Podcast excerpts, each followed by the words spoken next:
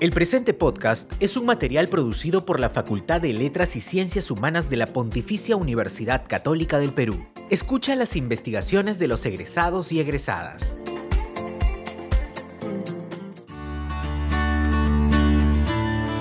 Hola, qué bueno que nos acompañas en esta segunda temporada de Humanidades al Aire. En este primer episodio, escucharemos a Carla Cabrera, quien nos hablará de su tesis Conspiradoras Peligrosas, las asesinas de Silvia Ocampo.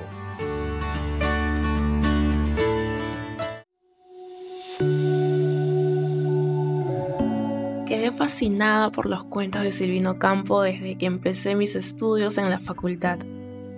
Mi tesis surgió al notar que no existían investigaciones previas sobre las asesinas de los cuentos de Ocampo. A pesar de que estas mujeres son personajes recurrentes que aparecen en cinco de sus siete libros de cuentos, y protagonizan más de una decena de sus historias. Encontré un vacío importante en la crítica sobre su obra y, sobre todo, en el tema de las mujeres asesinas dentro de sus cuentos. Me causó mucha curiosidad y me surgieron las siguientes interrogantes. ¿Por qué ese modelo de personaje? ¿Qué características tiene? ¿Son las asesinas o campeanas mujeres llenas de maldad? ¿Qué las motiva?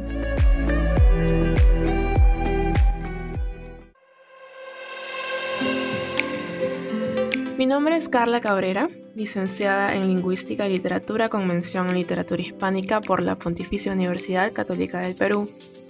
Mi tesis de licenciatura se llamó Conspiradoras Peligrosas, las asesinas de Silvina Ocampo.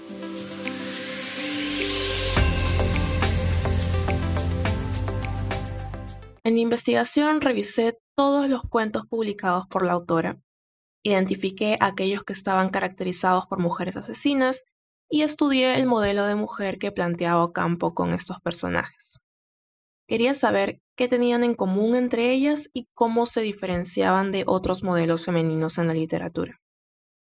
Analicé nueve cuentos de Silvino Ocampo, El retrato mal hecho del libro Viaje olvidado, Mimoso, La furia, El vestido de terciopelo, La boda y la oración del libro La furia y otros cuentos, La hija del toro del libro las invitadas, las esclavas de las criadas del libro Los días de la noche y Jardín de infierno del libro Cornelia frente al espejo, todos protagonizados por mujeres asesinas.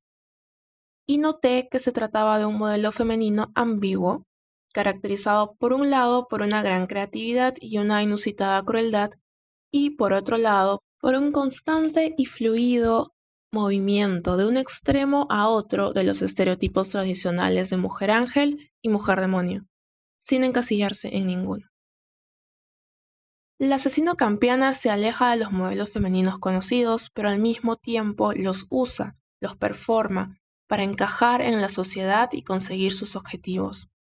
Así, son mujeres que actúan y, con sus crímenes, se enfrentan a los roles tradicionales, para satisfacer sus deseos actúan con crueldad y luego performan los roles hegemónicos, logrando mantener su estatus social.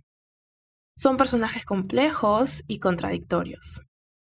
Silvino Campo fue una de las escritoras más importantes de Latinoamérica en el siglo XX y sus cuentos, extraños y crueles, por supuesto, no podían tener como protagonistas a personajes estereotípicas o tradicionales. Silvino ofrece una mirada muy particular de lo femenino, para analizar a sus mujeres asesinas me serví de conceptos teóricos como la performatividad de género de Judith Butler, el eterno femenino y la inmanencia de Simone de Beauvoir y lo ominoso de Sigmund Freud. Indispensable para estudiar los cuentos ocampianos. Ocampo se vale de muchas estrategias interesantes como el uso del motivo del doble, una perturbadora simpleza del lenguaje y la desnaturalización de los aspectos cotidianos. Las situaciones familiares de los cuentos pronto se revelan extrañas, ajenas a la realidad que conocemos, incómodas y perturbadoras. Lo fantástico irrumpe, pero no solo a partir de elementos sobrenaturales o siniestros, como es común en el género, sino a partir del lenguaje, lo que nos hace preguntarnos como lectores si hemos entendido bien y nos fuerza a volver a revisar.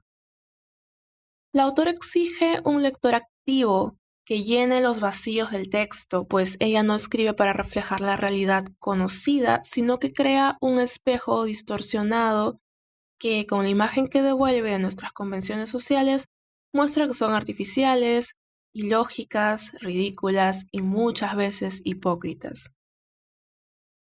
Entonces, por supuesto, las asesinas no son personajes inocentes o comunes, pero tampoco son monstruos.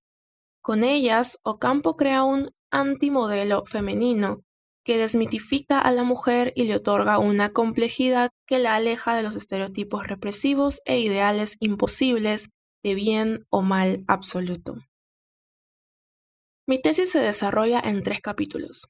En el primer capítulo analizo cómo estas mujeres se constituyen como conspiradoras o plotting women debido a su increíble y sutil capacidad para tramar demostrando que no son irracionales ni ciegamente pasionales y que no carecen de ingenio.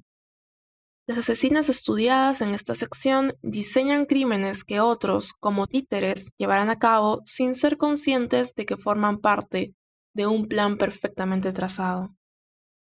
En el segundo capítulo analizo los crímenes cometidos en el ambiente doméstico y planteo que estas mujeres, si bien se quedan en casa, la convierten en un lugar siniestro, escenario de crímenes que desestabilizan y cuestionan los estereotipos de género y de clase social. Es decir, aún manteniéndose en el espacio designado para someterlas y controlarlas, las mujeres, gracias a su infinita creatividad y crueldad, logran cumplir sus deseos y subvierten el espacio más íntimo y familiar. Para lograr esto, las asesinas estudiadas se sirven de armas particulares y sobrenaturales, como un perro embalsamado o un vestido de terciopelo. Estos elementos, que en otro contexto serían perfectamente inofensivos y hasta benéficos, se resignifican como armas mortales. Por último, en el tercer capítulo, estudia la fluidez del antimodelo campiano que permite la libertad de las asesinas. Así, ellas pueden actuar con crueldad para obtener autonomía y luego performar la tradicional inocencia y bondad para configurar aprobación social. De esta manera se observó el manejo de Ocampo de los estereotipos de mujer ángel y mujer demonio, pues la autora se revela a encasillar a sus asesinas en alguno de estos. En el antimodelo de mujer planteado por Ocampo, a diferencia de las creaciones masculinas del ángel del hogar, la dona angelicata, la femme fatal o la mujer monstruo, el énfasis está en la mente de la mujer, en su capacidad y astucia, no en su sexualidad ni en su cuerpo. El cuerpo, lo más visible, es normado por la sociedad, pero la mente de las asesinas ocampeanas no tiene límites. La autora argentina propone personajes complejos, con contradicciones internas y dilemas, con los cuales el lector no puede evitar empatizar. En ese sentido, las asesinas ocampianas rechazan los modelos tradicionales de la feminidad, pero no rechazan la feminidad en sí misma. Muchos aspectos de esta le fascinan e intentan cumplir con muchas ideas relacionadas a lo femenino. Sin embargo, al verse perjudicadas en ambos extremos, juegan en los límites de los mismos, usando los estereotipos a conveniencia. Ahora, ¿por qué le llamo antimodelo? Ocampo plantea mujeres asesinas ajenas a las preocupaciones éticas y morales de la sociedad tradicional, y con esto invita al lector a cuestionarlas, tanto como cuestiona las acciones de las asesinas. En estos relatos sobre asesinas, Silvino Campo, con ironía y extrañeza, plantea agudas críticas sociales, por ejemplo, hacia la superficialidad y banalidad de la sociedad, o la arbitrariedad de los mandatos sociales. También se burla de los mandatos de género y de la clase alta. Con las críticas y burlas se hace evidente la performatividad de los roles sociales y la competencia que suponen. Se revela que tanto el género como la clase social exigen la performance de ciertas actitudes, y que ésta puede ser consciente o inconsciente. Las asesinas conspiradoras conocen perfectamente los mandatos sociales y hacen una performance tramposa y conveniente de los mismos. Finalmente, ¿por qué matan estas asesinas? Los crímenes estudiados están motivados por la búsqueda de la libertad y por la venganza. No son matahombres, ni fan fatal, ni monstruos, y no están guiadas por pasiones femeninas, como los celos o el amor. No buscan nada de los hombres. Lo que las asesinas o campeanas anhelan es cumplir con sus propios deseos y encontrar su libertad personal.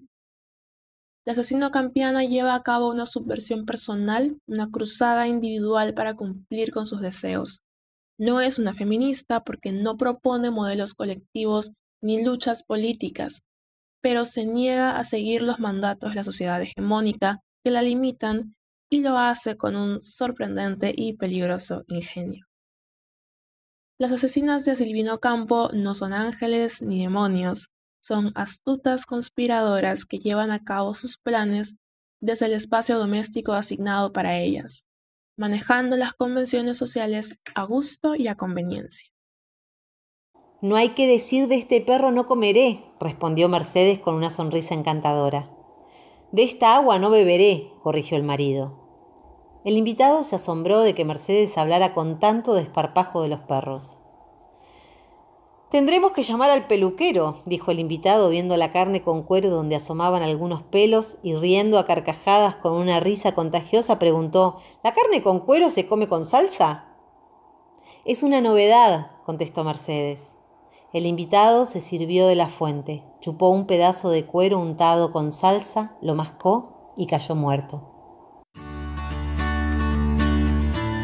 Este fue el podcast del programa Humanidades al Aire, de la Facultad de Letras y Ciencias Humanas de la PUC. Gracias por tu atención. Te invitamos a escuchar los siguientes episodios y a seguirnos en nuestra web, blog, Facebook, Instagram, YouTube y Twitter.